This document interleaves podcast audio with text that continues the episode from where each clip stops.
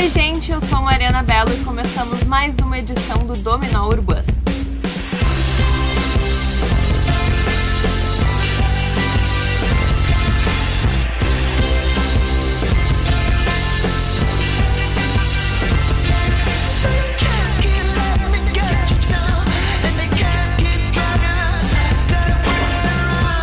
Outubro de 2016, Porto Alegre se envolveu com as eleições municipais e é sobre isso que vamos falar hoje. Não me convidaram pra esta festa pobre que os homens armaram pra me convencer. O que faz um vereador? Quais são suas responsabilidades e como é o seu trabalho? Vamos desconstruir juntos e pensar a nossa cidade de uma maneira diferente. Junto comigo, como sempre, nessa edição estão as estudantes de jornalismo Júlia Zago, Oi. Juliana Mastrascusa Oi. e o estudante de jornalismo Carlos Lando. Oi, gente. Vamos entender melhor o que fazem as pessoas que recebem o nosso voto para estar na Câmara de Vereadores de Porto Alegre. Os parlamentares, para começar, podem propor projetos para alterar a sua própria rotina de funcionamento. Então quer dizer que um vereador pode mudar as leis do próprio trabalho, Ju? Sim e não, Cadu. O vereador deve ser um fiscal do povo, saber o que acontece na cidade, nos bairros de Porto Alegre e levar demandas tanto para a Câmara quanto para o Executivo e para o prefeito. Mas um parlamentar também pode propor que as sessões do Legislativo aconteçam de noite, por exemplo. Foi isso que fez o vereador Marcelo Esgarbosa, do PT. Segundo os Garbosa, o objetivo desse projeto é fazer com que as pessoas possam ir assistir às votações da Câmara Municipal. Isso porque as sessões acontecem durante a tarde, quando muita gente trabalha. Caso a proposta fosse aprovada, em alguns dias da semana as sessões começariam às 19 horas e 30 minutos. Eu acho ótimo, gente. Assim, uh, claro, a gente, tá- quem sim, tem aula de noite, quem estuda em universidade, é um pouco complicado também.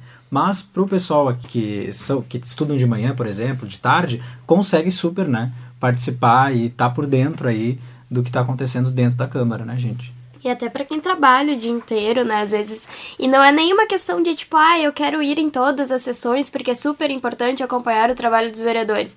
Não, mas às vezes tem uma sessão que atinge diretamente a- o teu trabalho, a tua vida, o teu funcionamento. Por exemplo, o pessoal que tá fazendo trabalho de Uber nesses últimos tempos, aí conseguindo uma grana extra, e quer ir na sessão, mas não pode ir porque a sessão é de tarde. É legal a gente poder participar da sessão quando ela nos toca, quando toca o nosso cotidiano, ou quando você, vão ser votadas questões que nos interessam, tipo o Plano Municipal de Educação, a gente poder ir. Às vezes a gente não pode ir porque as sessões acontecem de, no... de tarde, né? E é fazer também com que o serviço público, que é estar sendo, estar eh, vereador, poder ser assistido, poder ser eh, acompanhado pelos eleitores, né, gente? Que a maioria da população realmente não pode nos horários atuais, né?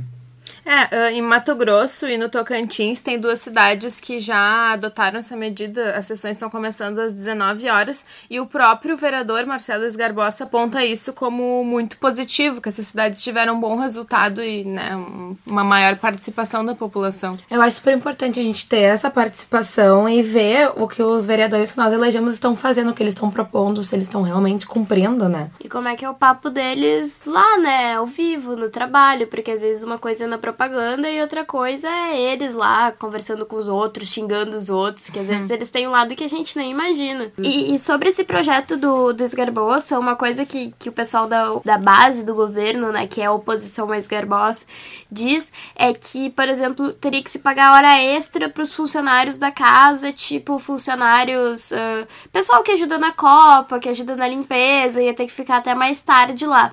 Mas a- o que o Esgarbosa responde é que isso já acontece, porque muitas das homenagens que acontecem na Câmara são de noite. Então, quando tem homenagem, essas pessoas já têm que ficar trabalhando até mais tarde. E até é bom pra eles, porque recebe mais, né? Quando trabalha E eu- de eu- noite, recebe mais. Cadu que trabalha na noite, recebe mais. É, gente, calma aí. Ó, uma coisa que é legal também observar, só deixar uma informaçãozinha aqui nesse podcast de hoje, é que quando é para aumentar o salário deles em muitos por cento, como a gente já sabe, eles não pensam duas vezes, né? Então, quando é para um serviço que é para um trabalhador contratado, bonitinho lá, que muitas vezes recebe abaixo ainda ah, do que deveria receber, eles ficam colocando empecilhos, assim, né, que não, não justificam, né? É, eu particularmente ia gostar que tivesse sessões à noite. Talvez daria pra pensar em fazer um, ah, em outros, tipo assim, em outros turnos, sei lá, uma sessão num turno, outra em outro turno, não sei se seria uma coisa viável, o que, que vocês acham, mas eu particularmente ia gostar muito que fosse de noite, porque eu ia gostar de acompanhar. É, essa proposta dele não diz que todos os dias teriam Aham. que ser sessões de noite, Mas mas, pelo opção, menos né? uma das sessões, porque hoje acontecem duas sessões, né, nas segundas e nas quintas-feiras, sessões com votações, que pelo menos uma delas acontecesse de noite, né? Já, poxa, são só duas. Então, Mari, essa, essa, essa proposta já foi votada? Então, é, não foi votada ainda e tem gerado algumas discordâncias entre os vereadores, porque além de possibilitar que os trabalhadores acompanhem as sessões ao vivo no plenário Otávio Rocha, que fica ali na Loureiro da Silva, perto do gasômetro, que é onde as votações acontecem, esse projeto também quer discutir a função de um vereador.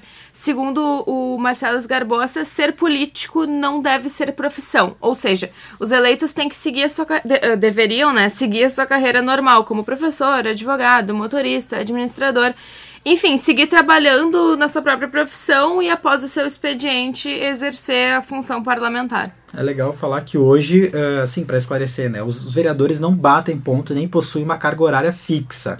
O único dever deles é, e dela, delas né, é comparecer às sessões que acontecem nas segundas, quartas e quintas-feiras. Além das sessões, Cadu, os parlamentares também devem comparecer às reuniões de comissão da Câmara que eles fazem parte. Hoje eles se dividem em seis comissões. Fica atento para saber o que, que são as comissões e a gente vai falar um pouquinho mais adiante na rotina da Câmara de Vereadores. Mas agora eu queria chamar uma dúvida da Maria Fernanda que nos mandou pelo Whats perguntando qual é o salário dos vereadores. E aí, Júlia Zago, quanto ganha um vereador? Lembrando que hoje nós temos 36 vereadores e vereadoras na Câmara de Porto Alegre. Então, Mari, hoje o salário bruto de um vereador é de, preparem-se, R$ 12.984,93. Tá Que ruim, né, isso, gente? Gente, quero mudar de profissão. Três dias de tortura numa sala cheia de rato. É assim que eles tratam o bandido favelado. Bandido rico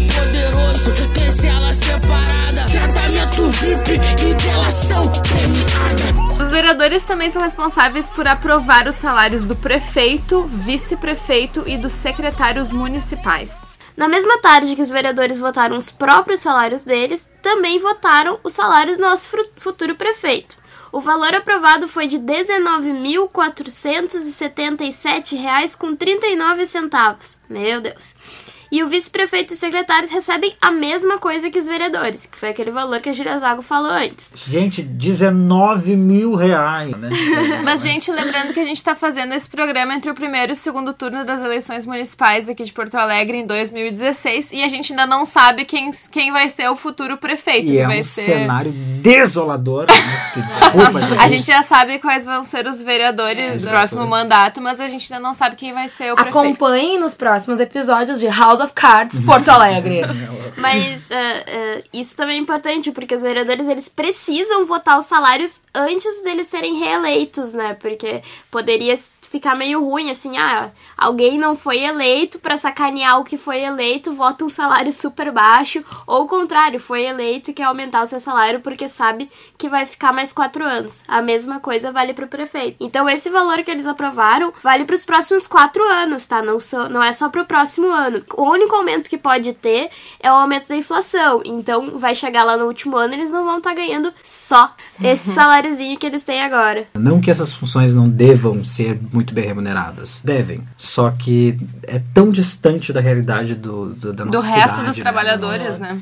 Pensa, enfim, um salário mínimo aí com 800 reais e, e, enfim. E não só isso, né? A gente vê o próprio prefeito atual, Fortunati, ameaçando o parcelamento dos salários dos municipários, enquanto o dele vai crescendo de acordo com a, com a O inflação. Fortunato anda muito amiguinho do Sartório, eu acho. né? com esse- essa coisa de parcelar. Mas assim, gente, às vezes pensar bem em quem votar para vereador é mais importante do que para prefeito.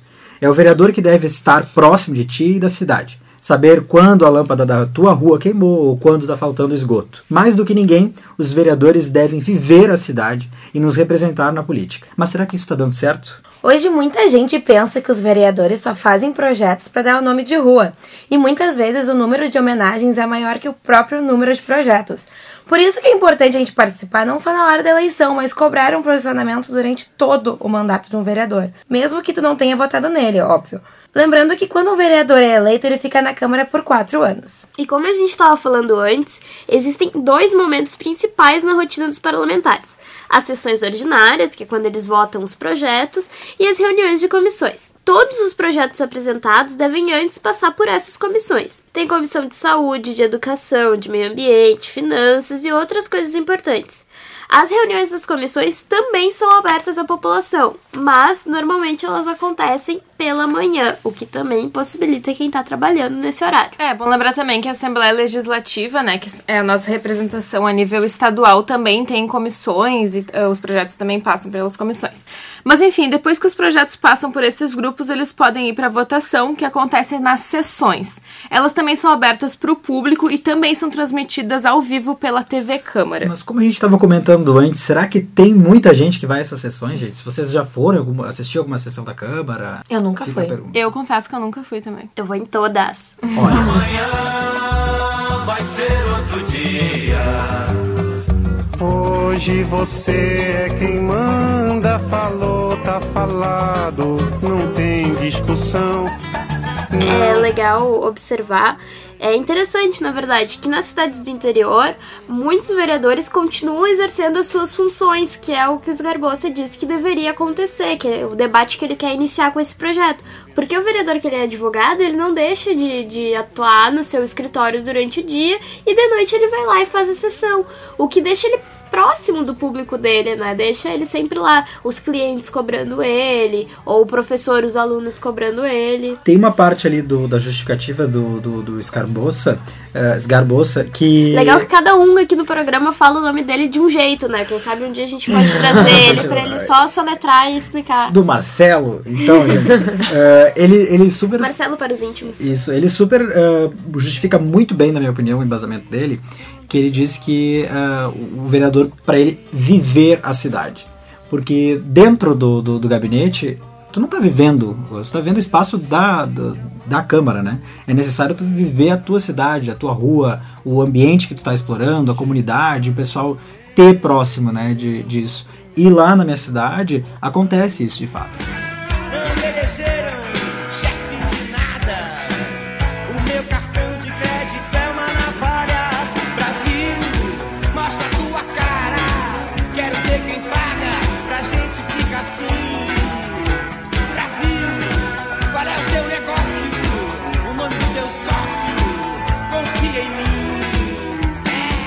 Outro assunto muito importante que a gente tem que tratar quando se fala da Câmara de Vereadores é a representatividade. Quem são esses vereadores que estão nos representando? Se eles realmente representam a população, né? Por exemplo, a partir de 2017, nós vamos ter somente um vereador negro na Câmara de Vereadores. Outro fato que a gente pode observar é o baixo número de pessoas autodeclaradas negras em Porto Alegre. Apenas 20% da população se entende como. Em junho de 2016, a Secretaria Municipal de Saúde fez uma campanha na Restinga sobre isso. As pessoas eram convidadas a tirarem fotos com placas que diziam a cor com que elas se identificam. Vocês acham que essa baixa representatividade na Câmara também pode ser um reflexo dessa falta de identificação das pessoas, não só se falando de raça, mas também de se identificar em uma classe social ou se identificar LGBT dentro de um grupo social, dentro de uma camada que a gente não vê aí dentro do nosso legislativo? Eu acho que talvez isso esteja avançando um pouco na causa das mulheres, né? Já que a gente teve agora em 2016 a vereadora, a vereadora e vereador, enfim, no geral, mais votado foi uma mulher. Mas mesmo assim, talvez a questão LGBT também fique um pouco. também falte um pouco. Eu Na acho. juventude a gente também vê muitos LGBTs e, e assim, mesmo assim, isso não se reflete na Câmara, né? A gente não teve nenhuma representação LGBT eleita e isso é muito prejudicial, principalmente quando a gente vai debater questões de gênero dentro do nosso programa. Eu acho, gente, que ah, as questões, as- essas questões, evidentemente, em algum nível passam por essa, por esse dado. ah, só que também há, eu também sinto que tem um, um- movimento mais conservador ascendente aqui, sabe? E esse, e, e e esse status de, de, de conservadorismo, ele pressupõe, né? Menos mulheres, ele pressupõe eh, eh, menos representatividade plural, né? E a gente tem um fato, claro, consolidado, que é a Fernanda Melchiona do PSOL como primeira, como mulher mais votada, né? A vereadora mais votada. Mas, ao mesmo tempo, a gente tem um movimento mais conservador na Câmara, sabe? E o, cenário se repete. Então, esse conservadorismo também que foi eleito é reflexo de uma comunicação, de um de- de- dos meios de comunicação tradicionais terem uma postura eh, diferente de transmissão, enfim. Eu acho que isso afeta muito o comportamento e, consequentemente, o voto das pessoas. Cadu, eu não sei se eu concordo contigo quando tu diz que a gente tem um avanço do conservadorismo na Câmara. Porque, por exemplo, esse ano a gente, pra próxima legislatura, a gente vai ter a primeira bancada do MBL, aquele movimento que, que começou a discussão sobre o impeachment e que. O impeachment não, o golpe. E, enfim, esse movimento que foi pra rua, verde e amarelo, Sérgio Moro, etc e tal. Movimento Brasil Livre. Movimento Brasil Livre, né? Ah, mas ao mesmo tempo, ao mesmo tempo que, que essa bancada do MBL, que, que é composta por três vereadores, que assim que, que tá se chamando, ao mesmo tempo que eles são extremamente liberais e querem a privatização das coisas, defendem uma carris privatizada, uma Procempa privatizada e várias estruturas da prefeitura estatais privatizadas, eles defendem também as liberdades individuais. Então, nisso, eles ah, são muito próximos das pautas de esquerda. Então, por exemplo, eu particularmente acredito que se hoje fosse ser votado um plano municipal de educação na configuração que se elegeu dentro da Câmara, por mais que a gente tenha mais, ah, mais vereadores, não, mas por mais que a gente tenha essa bancada ah, identificada com a direita clássica, eu acredito que essa bancada votaria a favor das liberdades individuais É, eu- e de uma inclusão de gênero até nos currículos. Eu, eu, eu, eu acho que as liberdades individuais são muito. são prerrogativas né, do capitalismo. Elas são. É, a Bíblia do capitalismo, o liberalismo, prega essas liberdades individu- individuais que na prática não acontecem. É, assim, analisando o cenário específico que a gente está falando da Câmara de Vereadores, a, tem- a gente tem uma- um avanço do PSOL, a gente tem é, avanços como tu estava falando de dessas liberdades. Ao mesmo tempo, a gente tem um cenário no executivo que são PMDB e PSDB, é Marquesan e Melo. São duas possibilidades que a gente vai teria que escolher, né? Eu no meu caso vou anular meu voto, mas são possibilidades bem diferentes de- desse avanço. Então, é, eu acho sim que existe um- um- uma tendência, mas é o que, é, o que o pessoal de esquerda, o pessoal dos movimentos sempre diz, né? Continuar lutando, continuar não é, não é um motivo para a gente ah, desistir Sair das dessa. Sou mulher independente, não aceito opressão. Abaixa sua voz, abaixa sua mão.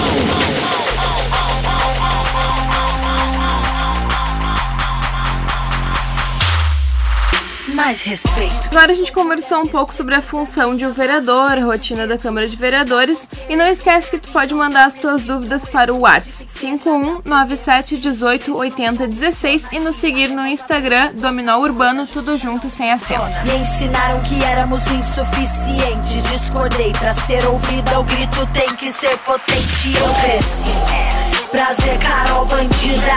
Represento as mulheres 100% feminista. Eu cresci. Prazer, Carol Bandida. Represento as mulheres 100% feminista. Represento Nina, Elza, Dona Celestina. Represento Zeferina, Frida, Dona Brasilina. Tentam nos confundir, distorcem tudo que eu sei. Século 21 e ainda querem nos limitar com novas leis. Já que hoje o nosso assunto é eleições municipais, nada melhor do que conversar com a vereadora mais votada de Porto Alegre, Fernanda Melchiona, do PSOL. Obrigada por vir participar com a gente. Ah, em 2012, tu fez uma frase na tribuna da Câmara que ficou bem famosa. A política não é para engravatados. Tu acha que a tua votação expressiva mostra exatamente isso? Acho que sim. Primeiro é um prazer estar aqui com vocês no Dominar Urbano. Na verdade, essa frase foi em 2009, porque teve um vereador ah, extremamente desocupado resolveu fazer um projeto para definir as roupas que as vereadoras usavam. Na verdade, ele se incomodava com as minhas camisetas políticas e meu All-Star.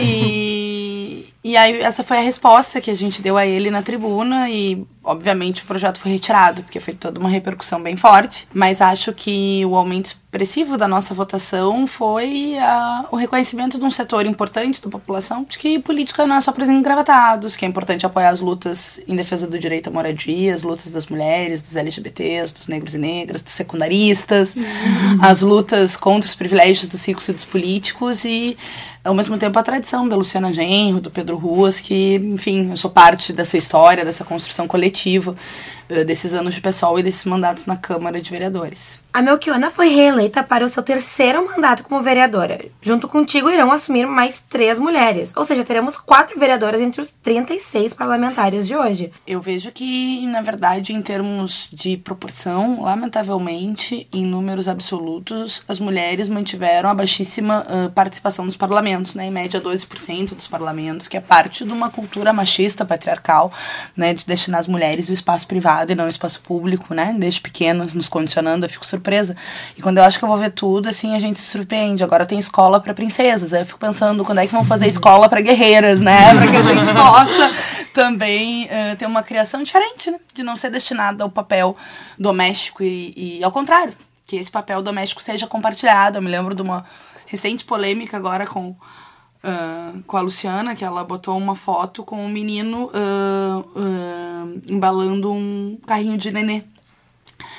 E, e virou uma polêmica nas redes, então eu fico pensando. Como tem gente que acha que embalar um carrinho de nenê não é uma atividade dos pais também, né? A paternidade e a maternidade compartilhada não tem que ser um, um desafio de todos nós, né? E, enfim, a gente acha que já viu tudo e sempre se surpreende, né? Mas ao mesmo tempo eu também fico surpresa com as coisas positivas, assim, da realidade. Porque embora a gente tenha feito, como tu bem colocaste aqui na Câmara, quatro uh, vereadoras só, e na regra nacional não aumentou a participação das mulheres na política, uh, tem dois, duas questões que eu acho importante colocar. A primeira é que não basta ser mulher também, né? Precisa estar do lado certo. Lá na Câmara, por exemplo, quando teve o Plano Municipal de Educação, uma das mulheres eh, vereadoras da direita foi a autora da emenda que tirou gênero e sexualidade dos currículos.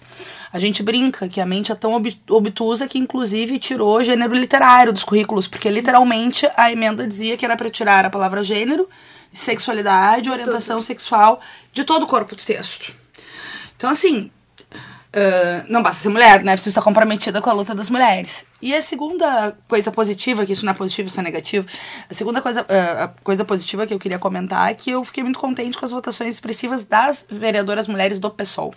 Nós tivemos uma feminista convicta eleita na cidade de São Paulo, nossa minha Bonfim, a mulher, a pessoa mais jovem da história de São Paulo, eleita vereadora e claramente feminista. Nós tivemos a mulher mais votada em Belo Horizonte, com a Áurea, uma professora negra envolvida na luta da cultura, na luta das mulheres. Tivemos a vereadora mais votada em Niterói, a Talíria.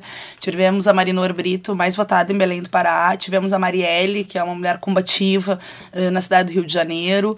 Eh, tivemos a Fernanda Miranda aqui em Pelotas, primeira vereadora nunca teve, o pessoal nunca teve vereador na Câmara, né? E a primeira, o primeiro vereador é uma mulher, é feminista. Nós tivemos companheiras Campinas, Sorocaba, então eu vejo que uma expressão da primavera das mulheres se refletiu na votação das mulheres do PSOL, né, que eram parte da luta, por óbvio, contra o Cunha, contra o PL 5069, que restringiu o acesso das mulheres vítimas de estupro ao aborto legal e seguro, uh, e também contra a cultura de estupro, como nós vimos no caso ano passado, né, que 30 homens estupraram uma mulher e, e, infelizmente a pergunta do delegado foi se ela era acostumada a fazer sexo grupal. E não como ela tinha sido uma vítima de uma brutalidade. Isso uh, aconteceu, mas o, o surpreendente da história é que milhares de mulheres se levantaram, o delegado foi retirado do caso, se abriu um debate da cultura do estupro. Então eu vejo que o movimento de mulheres está vivendo um novo ascenso, né, uma nova onda e que bom que a gente vai tá fortalecida, né, para fazer essa luta junto com as mulheres. Os números do pessoal, ah, a gente, todos aqui, a gente certamente está do mesmo lado, a gente super apoia, e, mas são ainda números né, pequenos em comparação com, com o restante. Né? Durante, no estado todo, Santa Maria, que é o nosso maior colégio, tipo, de. eh, não se diz colégio, mas se diz número de eleitas mulheres, foram cinco, né? E ao mesmo tempo, Passo Fundo, por exemplo, não tem nenhuma, não elegeu nenhuma uh, vereadora, né? Passo Fundo passou, na verdade, de uma vereadora para nenhuma. Foi onde teve, dos dez maiores colégios eleitorais, foi onde teve um decréscimo. Já era pouco e ainda conseguiu diminuir. É, então a gente vê. E, e o que eu queria te perguntar também, Fernanda, eu tava conversando sobre isso com a Sofia, que é tua colega lá na Câmara, e, e ela relatou que o machismo também existe dentro dos partidos quando as mulheres recebem menos para fazer campanha do que os próprios homens, né? Que a gente vê campanhas super grandes uh, economicamente para homens e as mulheres não recebem uma verba tão grande. E isso também porque tem que ter candidatura laranja, porque a gente sabe que existe uma cota política. Queria te perguntar como é que tu avalia isso dentro do, dos partidos que são teus colegas, dentro da Câmara, né? E dentro do PSOL, se existe um, uma recomendação para mulheres ganharem mais para fazer essa campanha, se tu recebeu mais dinheiro do que os homens que estavam concorrendo. Olha, eu acho que nos partidos do regime, o que, que eu defino partidos do regime? Esses partidos que são parte dessa forma lamentável de fazer política no Brasil, né? Toma lá da cá, os partidos que defendem esse esse modus operandi, né? Que as pessoas votam de dois em dois anos, depois as pessoas se encastelam no parlamento, no palácio, onde quer que estejam, nunca mais falam com seus eleitores. Aliás, quando falam, é para, uh, enfim, atacar as promessas de campanha. Lamentavelmente, isso é corriqueiro no Brasil. E, e, nos partidos do regime eu já vi coisas absurdas, porque tem uma, uma lei que determina que 2%, uh, que uma verba do fundo partidário seja para formação de mulheres. Eu já vi partidos do regime fazendo curso de maquiagem para mulheres, né? Como se não, então assim, Super é útil, surreal, né? né? Surreal. útil. Nada contra a maquiagem, mas você não vai para um espaço partidário para disputar um espaço público, né? Para discutir a tua maquiagem. Tu vai para debater os temas da cidade, do país, enfim. Ah, e fora que, assim, existe uma, uma concentração do caciquismo, né, na mão dos homens. As mulheres também, a gente vê as mulheres, a maioria nas associações de moradores. Tu vai nas lutas comunitárias, a maioria são mulheres, mas como as tarefas domésticas ainda são tidas como femininas, a ausência de creches, o tripla jornada de trabalho, as mulheres são, ganham menos que os homens e tal. Então, isso vai dificultando a participação das mulheres na vida pública. Ah, eu tenho muito orgulho do pessoal. Primeiro porque a gente já foi formado com lideranças mulheres, né? Como eu falei, a Luciana Gen foi uma fundadora do pessoal, junto com a Heloísa, à época, né? E Babá, João Fontes. Mas, assim, sempre tivemos lideranças femininas com destaque nacional, né? E internamente a gente tem, nem muita gente não sabe, a gente tem cota de 50% das mulheres dentro dos espaços do partido. A direção partidária em todas as esferas tem que ser composta por no mínimo 50% de mulheres. O que para nós é um avanço enorme, porque também dentro da vida interna do partido é importante que as mulheres não ocupem o papel só de secretária, e nada contra quem secretaria uma reunião, já secretaria reunião, e homens também secretariam reunião, mas também sejam né, elaboradoras da política, também sejam porta-voz, também né, sejam ah, enfim, mais protagônicas. Então a gente tem encontro de mulheres, a gente tem uma série de coisas que faz com que ah, o partido vá se fortalecendo nessa luta feminista. E eu tive muito apoio do povo, né, Juliana? Ah, recebi muita doação de pessoa física, fiquei muito orgulhosa e sempre agradeço em todos os espaços que eu vou, porque a nossa campanha ela é muito autofinanciada. E alguém chegar e dizer: Olha, eu vou dar 100 reais pra tua campanha porque eu acredito no que tu tá falando. O professor que já conhece. É, e teve muita doação mesmo, assim, de pessoas físicas, de novo. Né? Na, na campanha de 2014 já tinha tido, eu tenho que agradecer, porque é com autofinanciamento que a gente pode. Tu vê, além dessa marca dos 14.630 votos, além de ser a, a questão da mais votada da cidade que vocês apontaram, que para mim é um motivo de, de orgulho e ao mesmo tempo com muita humildade, de, de agradecimento e, e de dizer com convicção de que nós vamos ter outro mandato firme, forte, combativo. Ah, além de tudo isso, a nossa campanha é completamente diferente. Nós não pagamos militantes. Nós não pagamos churrasco nas comunidades em véspera de eleição para pedir voto do povo. Nós não fazemos campanha tradicional como fazem os, os partidos do regime. Nós tivemos uma, uma campanha militante, como eu digo sempre, a responsável né, que organizava a nossa turma ia pro centro panfletar era uma jovem secundarista que era líder das ocupações de escola e estava firme e forte ajudando a organizar a nossa campanha. Povo que luta por moradia, artistas, pessoas que se somaram justamente por uma identidade ideológica. Também, uh, a gente estava falando agora no início que é sobre, do programa sobre o salário né, dos vereadores. Uh, tu é uma das parlamentares que sempre defendeu que não houvesse aumento e esse ano realmente não foi aprovado um aumento logo de cara para os vereadores. Tu acha que isso representa alguma mudança de pensamento dos seus colegas? Tem mais a ver com a votação, uh, essa votação específica ter acontecido no an- ano eleitoral? E para concluir junto, assim, uh, analisando o- os partidos, a- o corpo que foi eleito agora, a- o posicionamento está mais conservador, está menos? O que, que uma análise geral desse sentido? Olha, eu acho que foi por causa da proximidade eleitoral. Acho, lamentavelmente acho. Porque, infelizmente, a cara de pau não tem limites. Não. É muito feito aprovar um aumento do salário É, logo na, na É. eleição. E mesmo né? assim teve o aumento da inflação, que foi a reposição da inflação, mas que significou mais de um salário mínimo. Eu não pude concordar. Não só votei contra, como nós não recebemos, nem eu e o Alex. Todos os meses a gente doa para uma instituição de caridade, porque infelizmente a gente não tem confiança na prefeitura, né? Aí tu devolve pra prefeitura para ir pro ralo da corrupção também não, né? Para pagar um CC também não, né? Então a gente doa para instituições, CNPJ, instituições sérias, enfim. Como é que vocês né? escolhem? A cada mês uma? Cada vez uma. Eu fiz, eu doei para a Associação Satélite Prontidão, que é a primeira instituição, a segunda, foi ali junto, Satélite Prontidão e a Floresta Aurora, os primeiros espaços da cultura negra no, em Porto Alegre. Logo depois do fim da escravização, né, se constituiu esses grupos, né, que os negros e negras eram segregados, enfim, então grupos recreativos de preservação da memória dos negros e negras. Um espaço super bacana, acho que nas lutas antirracistas tão importante na atualidade, cumpre um papel fundamental.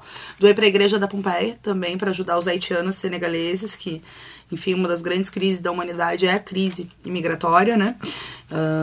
Pro padre lá, todo o trabalho que eles fazem, doei cestas básicas. Agora na eleição eu não doei, para não configurar nenhum tipo de compra de votos, etc, etc. E juntei o, o recurso, comecei já agora a doar depois da eleição e fiz a doação pro Museu das Ilhas, que é um museu comunitário construído com a comunidade para contar a história das ilhas, que é fantástico. Muita coisa eu aprendi com a equipe da comunidade que organizou a história das ilhas, né, da Ilha da Pintada. Uh, e agora, como são três meses durante a eleição, né, que a gente tem que fazer a doação, eu quero doar para uma instituição de proteção à vida das mulheres, né, alguma instituição que ajude na- no combate à violência contra nós, mulheres, eh, e alguma instituição vinculada a criança e adolescente. A gente está pensando ainda essa semana para fazer as doações até segunda. Como é que tu avalia essa- os nossos vereadores agora dessa próxima, ah, desse próximo mandato, meu pior? Eu acho que vai ser um É mais do mesmo? É... Eu acho que tem mais do mesmo. Acho que o pessoal se fortaleceu, né? Nós ampliamos a nossa bancada. Nós éramos dois e com dois já fizemos muitas coisas, né? Sendo minoria, redução da tarifa de ônibus junto com a luta da juventude, a luta dos salários, a luta das AES, a área especial de interesse social.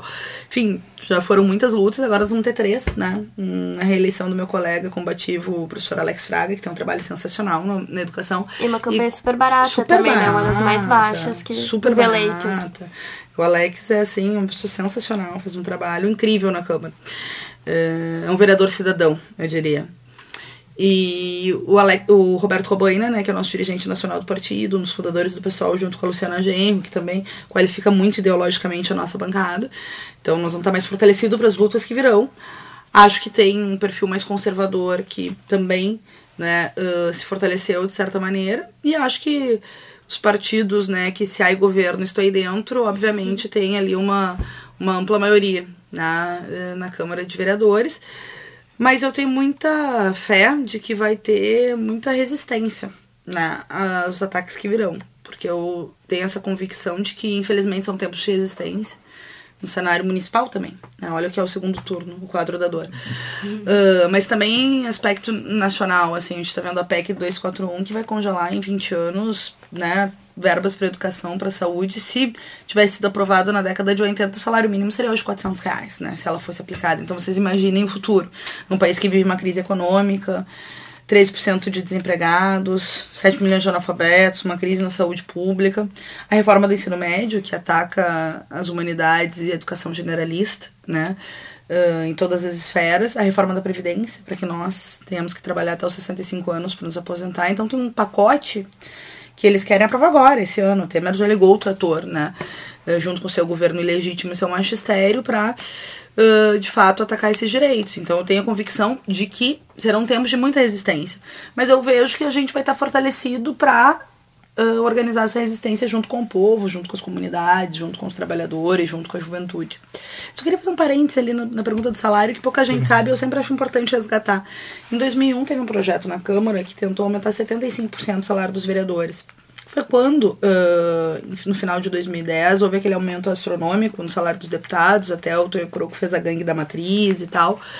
E, ah, e quando saiu né, esse, esse aumento, os vereadores que tentaram pegar carona que eles adoram pegar carona, já que a lei permite, e tentaram fazer um aumento de 75%, iriam ganhar 15 mil reais. Naquela época, mais uma vez, só eu e o Ruas votamos contra, mas nós uh, trouxemos a público, fizemos uma denúncia pública, chamamos o povo a se mobilizar, aquelas coisas. E deu certo, a justiça nos deu razão e caçou esse aumento, e nunca mais teve. Então, assim, é possível vencer. Ah, eu sempre digo, assim, o pessoal sempre é muito cético. Tu vê, Dois, com a opinião pública a favor, a justiça deu razão e até hoje não houve aumento ao patamar dos 15 mil, como todas as bancadas partidárias, exceto o pessoal, queriam naquela época. Não, é importante chamar a população também para contribuir uh, e impedir também que isso aconteça, né? Porque tá na nossa mão também. Foi isso, é isso, foi exatamente isso. A gente foi pra TV. Como é que é meu, a participação da população lá nas, na- na- nas, nos encontros, nas, enfim, nas reuniões, nas sessões. sessões, desculpa, não estava esquecendo esse termo. Eu acho que é, Como muito, muito fraca, mas não por causa da população, né? Porque Uhum. a Câmara e os próprios governos não criam os mecanismos para que a população possa participar. Tem muita gente que tem medo de democracia. Porque se a democracia fosse ampliada, nós não teríamos muitas bandalheiras que nós vemos passando pela Câmara de Vereadores, passando pelos parlamentos de um modo geral. Tem a tribuna popular, tem audiências públicas, mas infelizmente elas não são deliberativas né? E aí tu vai lá, a maioria diz que é contra uma coisa, o governo vai lá e faz a coisa que a maioria diz que é contra. Então, eu vejo que é muito insuficiente que uma um dos elementos para mudar essa farsa que nós vivemos hoje seria justamente radicalizar a democracia, que a população pudesse se apropriar desses espaços e ter pra, papel mais protagônico nas grandes decisões. O problema é que o movimento que nós vemos é justamente no contrário. A mini reforma do Cunha, o bandido que foi presidente da Câmara, infelizmente foi cassado. Aliás, Primavera das Mulheres foi determinante nisso também, na cassação do Eduardo Cunha. Antes dele sair, ele deixou um presente, que é a mini reforma eleitoral, que na verdade é o contrário. É fechar ainda mais, né? Centralizando o tempo de televisão nos partidos maiores que podem ser grande número de deputados, mas em, em programa, em ideologia, eu digo que são pequenos partidos, né? Porque aí é quase zero. Ah, e só 10% igualitariamente do tempo de televisão. Agora, eh, e é importante alertar, o Renan Calheiros, outro, outro né? 500 mil casos de corrupção, mas que segue lá, presidente do Senado, tá dizendo que 9 de novembro eles votam uma nova reforma política. Que é para piorar ainda mais, que é para criar uma cláusula de barreira e tentar levar o Brasil a uma situação que nem os Estados Unidos, em que tu só tem dois grandes partidos que oscilam, né? E que tu não tem alternância ou possibilidade de ter uma nova alternativa política. Eu vejo que a Lei Cunha, inclusive, nos prejudicou muito nesse processo eleitoral. Porque, embora a Luciana gente tivesse o melhor programa, conectada com as lutas, etc., bom, com 7 segundos de televisão contra 4 minutos do Sebastião Melo ou 2 minutos do Marquesão, fica eh, bastante difícil tu apresentar as tuas propostas. E até a questão do voto legenda também, né? Que te- teria que escolher um candidato e o pessoal recebeu o quê? Quase 10 mil votos de legenda, podendo eleger mais uma cadeira e às vezes por, uma, por um vereador que não faz o que precisa, não, não, é, não consegue a vaga dentro da Câmara, né? É, nesse ano foi 8 mil na nossa legenda, 8 mil e pouco votos de legenda. E agora tem essa inovação, se não atingir 10% do quociente, é tudo muito difícil. Eu peço desculpa aos ouvintes, mas não é por culpa nossa, é por culpa dos legisladores que fazem a lei pro povo não entender. Tem um negócio chamado quociente eleitoral, que tu tem que fazer.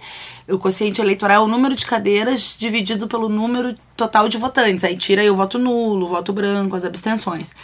Esse quociente é o que determina eh, o partido, por exemplo, juntando todos os candidatos, fez 20 mil votos. Bom, tem direito a uma cadeira. Isso chama quociente eleitoral.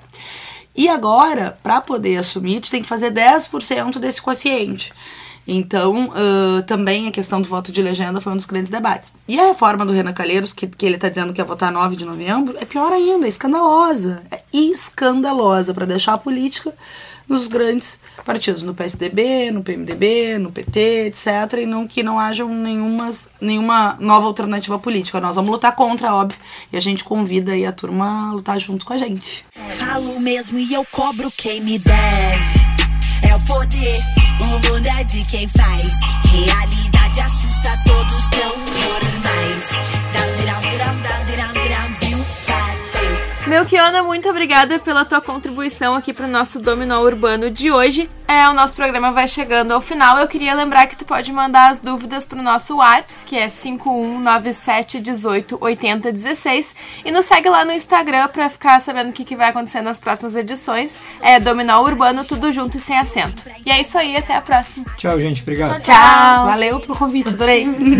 Quem foi que disse que isso aqui não era pra mim se equivocou? Fui eu que criei, vivi, escolhi que me descobri agora que estou. Não aceito cheque, já te aviso, não me teste. Se merece, então não pede. Vá fazer algo que preste. Quem é ligeiro investe, não só fala, também veste.